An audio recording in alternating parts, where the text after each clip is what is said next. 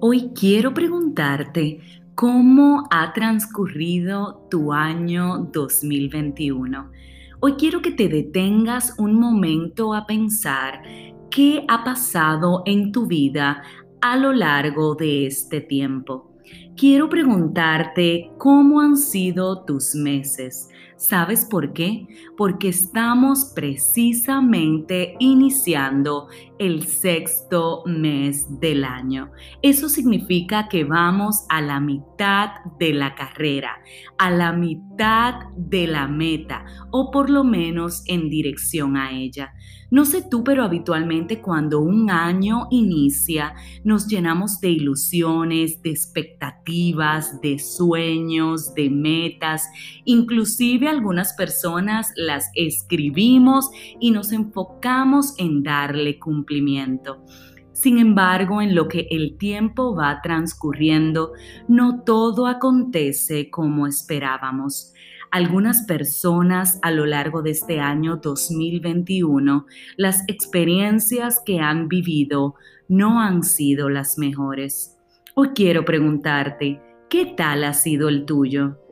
Cuéntame, ¿has vivido momentos de alegría, momentos de gozo, has sido sorprendido o quizás por el contrario has perdido algún ser querido en medio de tanta tragedia mundial. Quizás has perdido tu trabajo y al día de hoy todavía no has conseguido uno nuevo. Quizás tus expectativas económicas en lo que va del año 2021 se han salido de control. Cuéntame cómo ha transcurrido este periodo de tiempo a tu favor o en tu contra. Quiero que hoy nos detengamos a pensar cómo va nuestra vida hasta esta fecha en el año 2021. ¿Hemos cumplido las metas que nos propusimos al iniciar el año? Hemos dado cumplimiento a cada uno de los propósitos con los cuales dijimos, en este año no esperaré ni un minuto más para que esto acontezca. ¿Realmente han acontecido los planes y sueños que tenías diseñado para este tiempo? te estás cuidando, por ejemplo, tu salud, tu estado físico, tu desempeño profesional, has crecido profesionalmente. Si tu respuesta a esta pregunta o a las preguntas que hoy te planteo es no, este año no ha ido ni como esperaba, este año no he sido sorprendido o sorprendida, en este año mi realidad en lugar de mejorar simplemente ha empeorado. Si tu respuesta es, este año lo único que ha hecho es generarme frustración, yo quiero darte hoy una palabra de esperanza.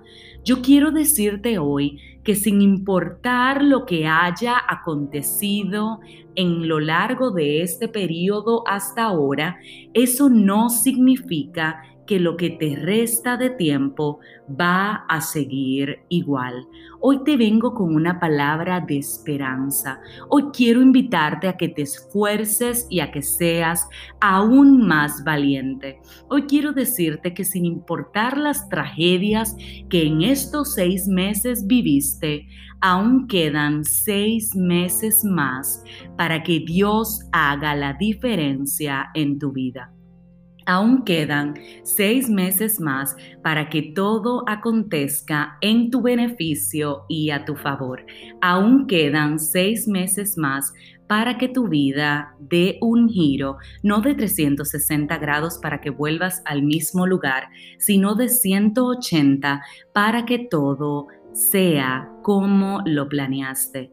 Yo creo que todavía hay esperanza. Yo creo que todavía Dios te puede sorprender. Yo creo que si te sientas y haces un nuevo listado de todo aquello que aún no ha ocurrido, pero que deseaste que en este año ocurriera, yo creo auténticamente que todavía puede acontecer.